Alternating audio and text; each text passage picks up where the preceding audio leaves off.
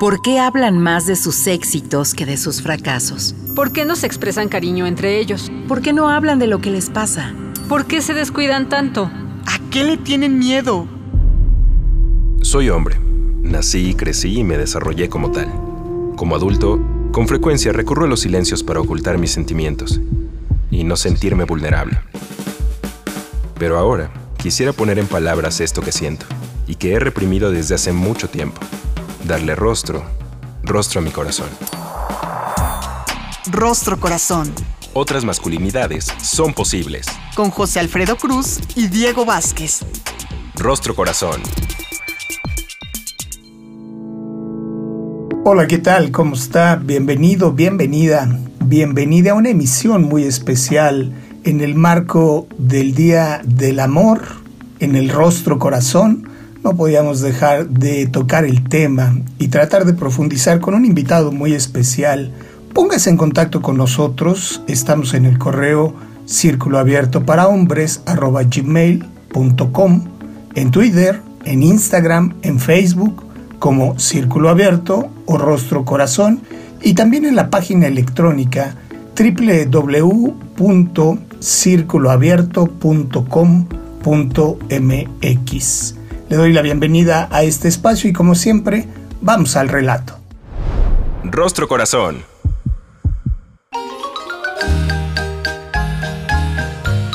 En México, como en gran parte de Latinoamérica, los modelos culturales que hemos aprendido sobre el amor y las ideas dominantes que impulsan y afirman la forma de ser hombres tienden a justificar la dominación masculina a través de una supuesta conquista.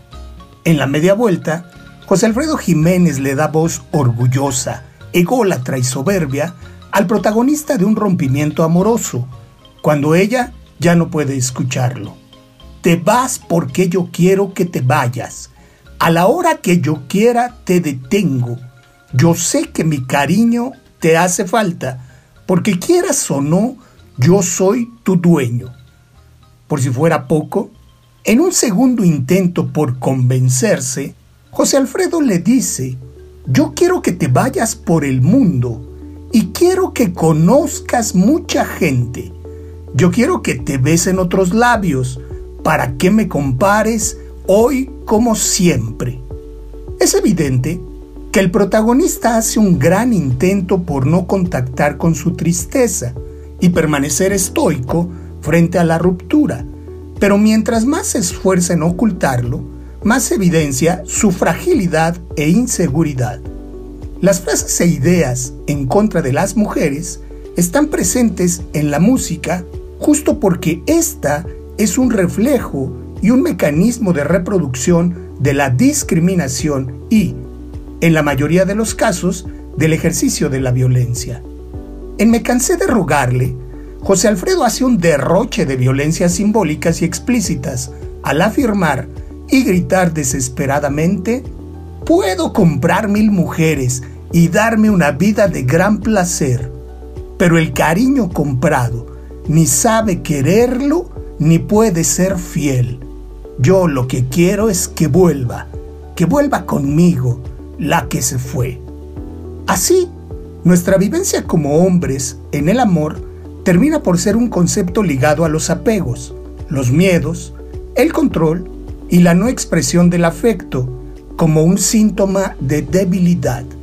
Dicha vivencia tampoco es ajena a las personas cuya opción u orientación sexual y afectiva es con personas de su mismo sexo. Los papeles que el imaginario cultural reserva para los hombres en el amor tienen todavía mucho que ver con la figura del héroe y el conquistador, en un intento por encubrir realmente al maltratador. Sin embargo, estas referencias, expectativas y mandatos sociales suelen generarnos muchas frustraciones y malestares, como señala Kaufman, las formas en que los hombres hemos construido nuestro poder social e individual también son fuente de dolor para nosotros mismos. Más allá de la comercialización que implica un día como el 14 de febrero, no podemos negar la legitimidad y permiso social del que podríamos favorecernos para empezar a expresar nuestro afecto. modelando así vínculos más libres y prácticas basadas en el buen trato.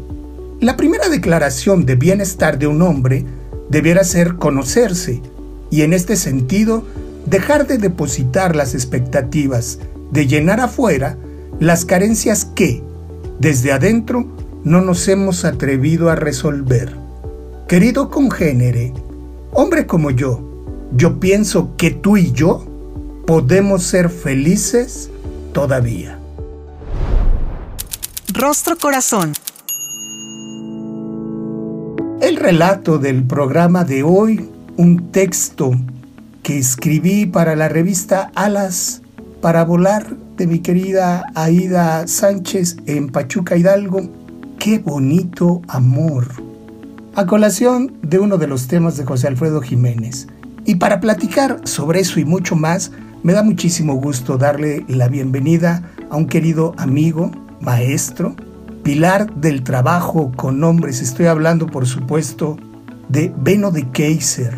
Beno es padre de cuatro hijas y tres veces abuelo, médico, antropólogo social y doctorado en salud mental comunitaria, investigador del Instituto de Salud Pública y docente en las maestrías de salud pública, de género y de salud, arte y comunidad de la Universidad Veracruzana, cofundador y parte de Hombres Responsabilizándose de su Vida y Cómplices por la Igualdad Menengage México, coordinador del informe Masculinidades y Salud en las Américas con la Organización Panamericana de la Salud, actualmente en una estancia de trabajo con la Coordinación de Igualdad de Género de la UNAM en la construcción de un programa integral de trabajo con hombres en la propia universidad.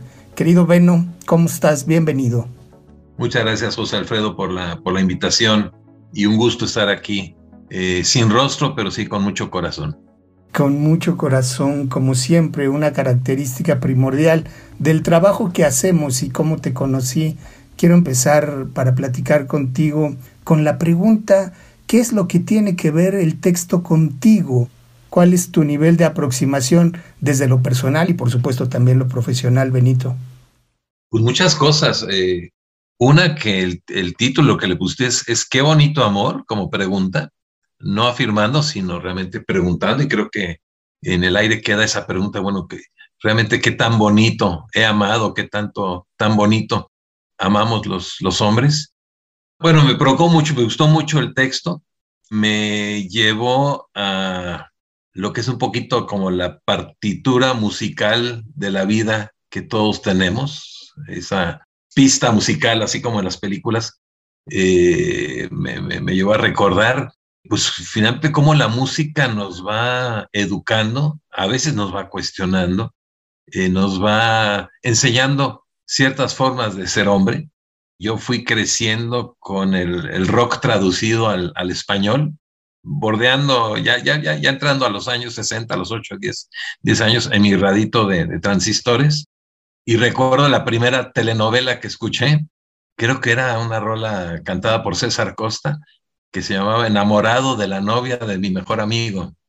Y me impresionó mucho ese dilema. Yo pues, ni, ni en edad para noviar estaba, pero me, me pegaba ese, imaginar ese dilema que después me ocurrió y por la amistad me replegué y todavía no estoy seguro si hice, si hice bien o no.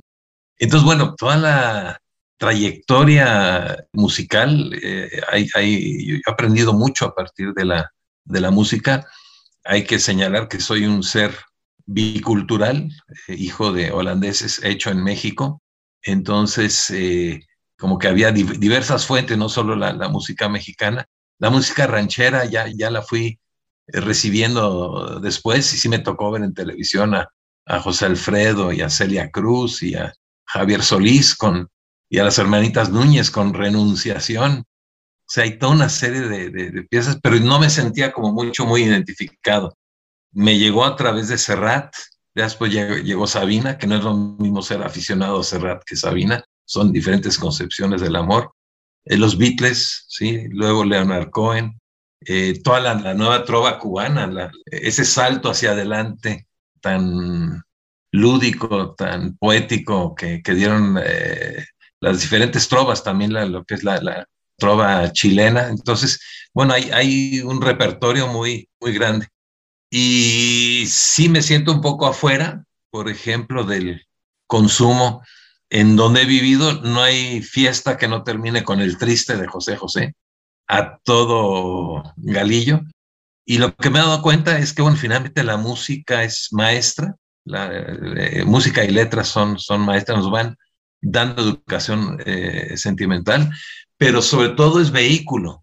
Para mí, para, para los hombres, también en algún momento también tocaba guitarra y detrás de la guitarra sacaba esa emoción que quizá era más difícil de nombrar, de decir directamente a los ojos a la persona, pues agarro la guitarra y, y usando palabras prestadas, eh, hay, hay, hay, palabras de amor, ¿te acuerdas de esa rola de, de Serrat, en donde habla de cómo tomamos prestadas las palabras de viejos poetas, porque todavía no tenemos tiempo para inventar nuestras propias palabras? Entonces me, remitió a todo eso, ¿no? A, mi persona, pero también a lo que veo en los hombres. Y quizá lo más intenso, creo que el amor es intenso, quizá lo más intenso es, es el desamor. Y bueno, pues ahí está José Alfredo, ¿no? Y te faltó la de sigo siendo el rey, no tengo ni trono ni reina, estoy en la calle, pero yo me digo a mí mismo que sigo siendo el, el rey. Y yo como, como no creo que haya eh, hombres que no hayan pasado por, por el, tema de la pérdida, el duelo, y ahí sí hay manejos como muy, muy distintos. Eh, muchas veces el duelo vivido como casi como orfandad. Yo en mis pláticas utilizo mucho la pieza esta, sobre todo para gente universitaria que de pronto se siente por encima de la música ranchera, ¿no? Así como que no, esa es música de mis papás. Y, eh, utilizo una, una rola de, de, Sting, cantada cuando era parte de Police, que es cada respiración que tomes, every breath you take, y en donde literalmente dice, cada respiración que tomes, cada paso que te des, te estaré vigilando. Y yo hasta la bailé en algún momento, pensando que era canción romántica, y es una canción absoluta del control. Y hay una parte muy chiquita donde alza la voz, dice, sin ti estoy perdido, eh, no ves que me perteneces, eh, no sé hacia dónde mirar, no te puedo sustituir. Una canción de total orfandad y cuando se le entrevistó, al, eh, se le preguntó, bueno, ¿en qué contexto lo escribiste? Y se la escribí no cuando me corrió de la casa, sino cuando ya la vi con otro hombre. Entonces el desamor de pronto como una, una vuelta a cierta orfandad que de pronto no sabemos manejar y utilizamos la música y contratamos un mariachi cuando ya todo está perdido y llegamos ahí de repente a hacer el ridículo. Mariachis no he contratado, pero, pero es, es como una fórmula así como que a ver si con el respaldo de la oncena de mariachis eh, puedo remontar y reconquistar, que ese es el otro asunto, ¿no? Reconquistar para qué, eso habrá que ver también, porque de repente después de la reconquista empiezan otra vez los problemas. Después de la reconquista empiezan otra vez los problemas, es un hecho, Beno que la música construye imaginarios culturales, pero ya profundizaremos porque además vives en una ciudad donde se respira música. Lo platicamos en un momentito, regresamos, vamos a un corte. Rostro Corazón. Rostro Corazón. Ya estamos de regreso en el Rostro Corazón platicando hoy del amor, del bonito amor, desde una afirmación o desde una pregunta. Ya nos platicaba Beno de Kaiser, con quien me siento muy contento de conversar el día de hoy, que la música puede ser un vehículo para contactar y expresar nuestras emociones, pero también puede ser un mecanismo para validar, para justificar los mecanismos de discriminación y ejercicios de la violencia Vives, Benito, en una ciudad que respira música, se transpira música a través de los jaraneros, a través del son jarocho, y la fiesta está presente en el día a día. ¿De qué manera esto nos ha permitido reafirmar nuestras identidades? ¿Qué alternativas miras en la forma en la que nos construimos los masculinos? Bueno, la, tu referencia a la música jarocha, que a diferencia de la música ranchera, por ejemplo, es, es como más inocente, con metáforas tomadas de la naturaleza. Con mi nieto cantamos la de Mi mamá me dijo, que sembrara flores, que saliera al campo a buscar amores. Y eso lo cantan las mujeres, o sea, no nomás los hombres, no sé, probablemente fue escrita para los hombres, pero las mujeres lo han retomado.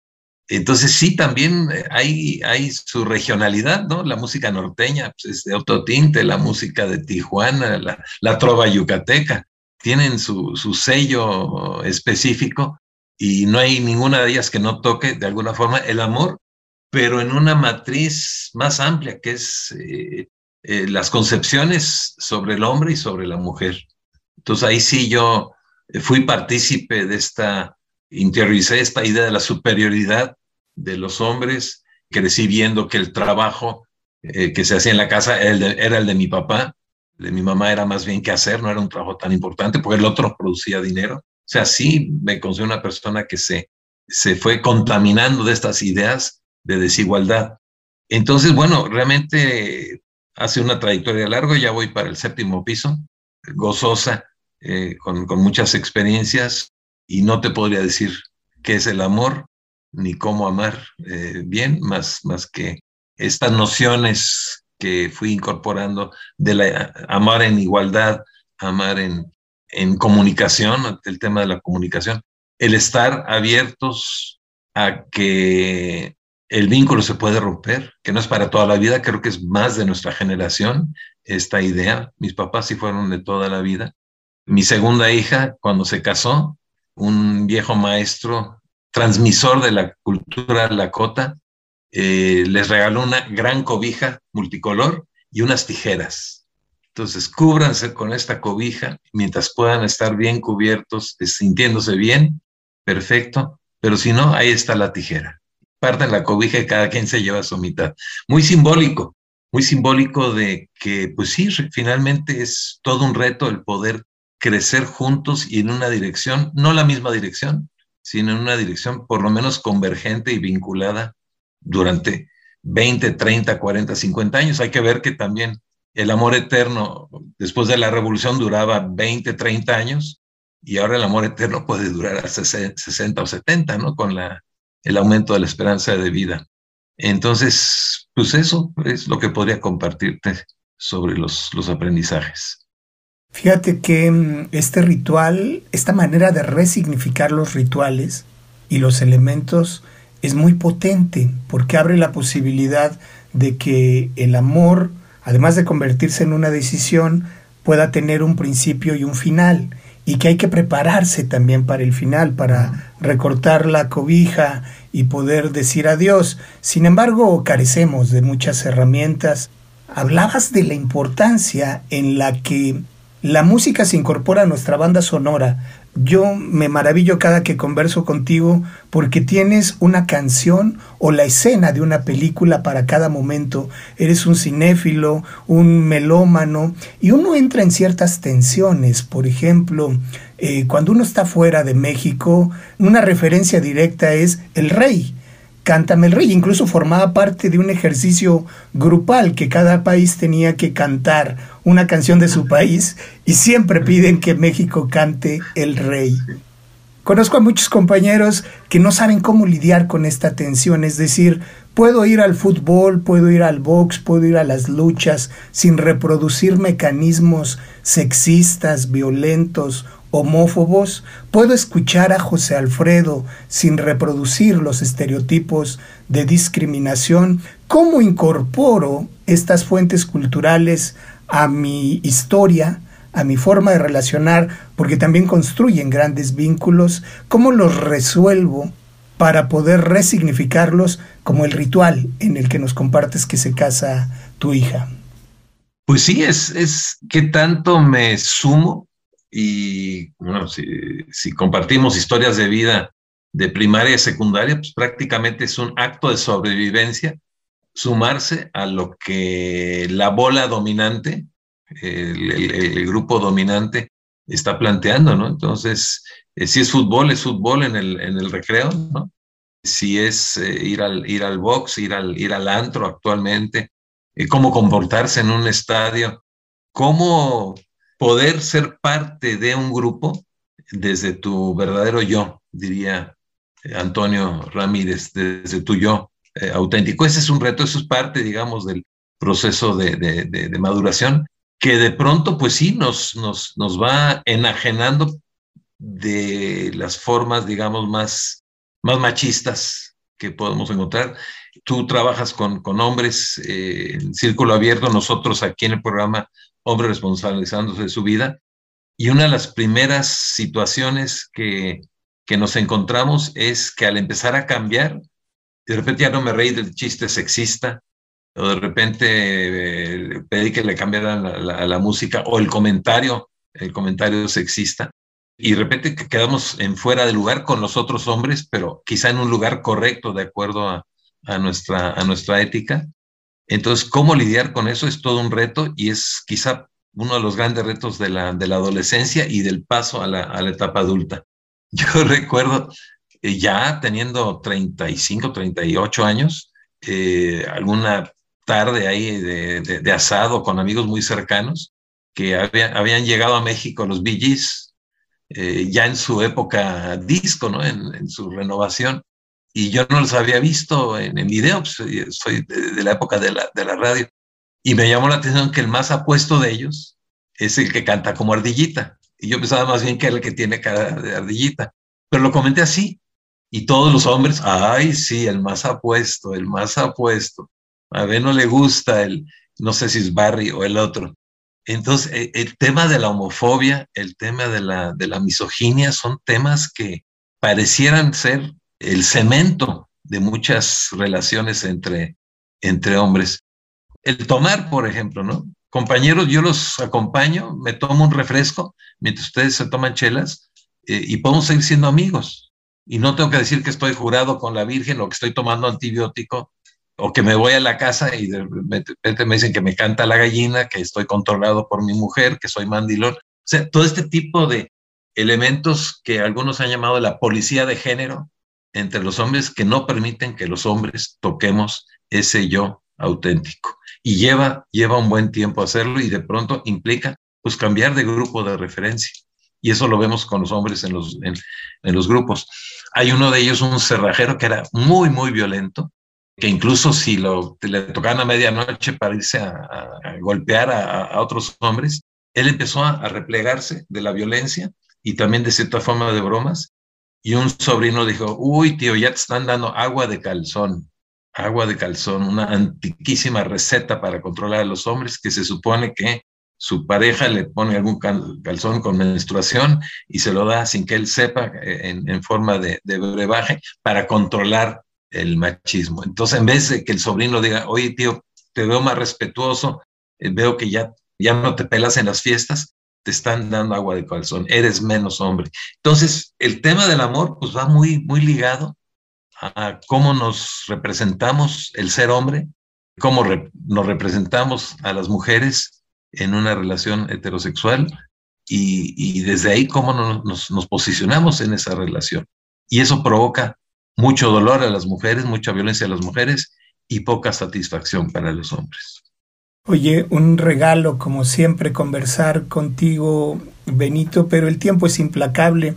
Estamos a punto de cerrar, pero yo no quiero dejar de preguntarte, la canción tiene un remate eh, que dice, yo creo que tú y yo podemos ser felices todavía, refiriéndose al amor de pareja. Yo te preguntaría, ¿es posible crear otras formas de vivir la identidad masculina? ¿Nos merecemos ser felices? ¿Y cómo? Para despedirnos, un minutito, mi querido Beno. Yo creo que sí, podemos ser felices todavía, eh, sobre todo en este tránsito tan delicado del enamoramiento, que es masivo, que es invasivo, que es embriagante. Ahorita, por cierto, te comparto que estoy en un proceso eh, así. Eh, y pasar realmente a, ese, a esa relación de amor basada en la comunicación, eh, basada en el respeto, en la libertad de cada quien desarrollar su propio proyecto, amén de los, los elementos que, que tengan en común. Y yo quisiera rematar con lo que tú pones en el último párrafo. La primera declaración de libertad de nosotros los hombres debería ser conocernos. Y en ese sentido dejar de depositar las expectativas de llenar afuera desde afuera las carencias que desde adentro no hemos atrevido a resolver y ni siquiera reconocer. O sea, no amar desde la carencia ahorita vengo de una abstinencia de dos años de, de relación que me ha fortalecido, que al principio me costaba muchísimo, pero me ha fortalecido. Entonces, amar desde la capacidad, bueno, yo puedo estar solo, pero me gusta más estar acompañado. Y a mí me da muchísimo gusto saberte bien, saberte en ese espacio de recogimiento para fortalecerte y vivir esta embriaguez, porque es un estado de alteración, el amor que nos merecemos vivir y muy bien. Beno de Kaiser en el rostro corazón, mil gracias por acompañarnos el día de hoy, a usted por seguir la transmisión, a David Mejía Cepeda en la producción. Mi nombre es José Alfredo Cruz. Con toda certeza nos escuchamos la próxima semana. Hasta la próxima. El Instituto Mexicano de la Radio presentó Rostro Corazón. Otras masculinidades son posibles. con José Alfredo Cruz y Diego Vázquez.